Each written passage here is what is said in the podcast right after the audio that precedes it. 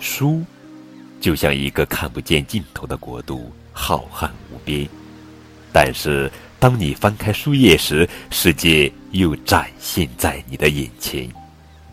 如果你想去冒险，书就是一座跳台，让你纵身一跃，跳入大海；如果你渴望探索，书就是一盏明灯，为你照亮前方的路。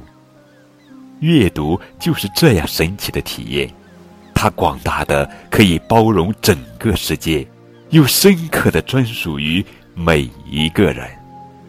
亲爱的宝贝儿，这里是荔枝 FM 九五二零零九绘本故事台，我是主播高个子叔叔，愿我的声音陪伴你度过每一个夜晚。今天呀，高个子叔叔要讲的绘本故事的名字叫做《因为书》。作者是德国昆特·布霍茨文图，韩平翻译。阅读是经他人之手的梦。费尔南多·佩索阿。我们中间，他纵身一跃就去冒险了。他学会以新的视角看世界，即使他害怕飞行，也能远行。他去寻找一个不说谎的世界，他闯入了一场古老的战争。他把自己反锁在浴室里，尽情遨游。他在找寻夜的诗韵。他喜欢惊悚刺激的感觉。有时候，书会让人盲目。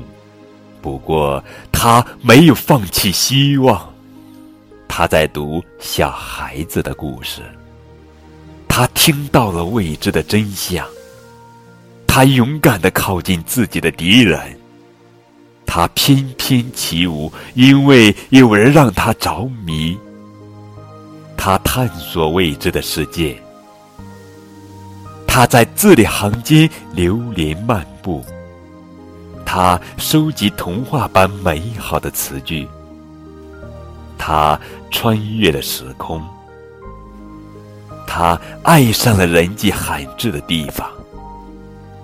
他想成为探险家。他把自己裹在梦里。夜晚，他从不孤单。他沿着厚厚的书卷向上攀登。靠近高高的天幕，正是为了俯瞰一本非常棒的图画书《因为书》。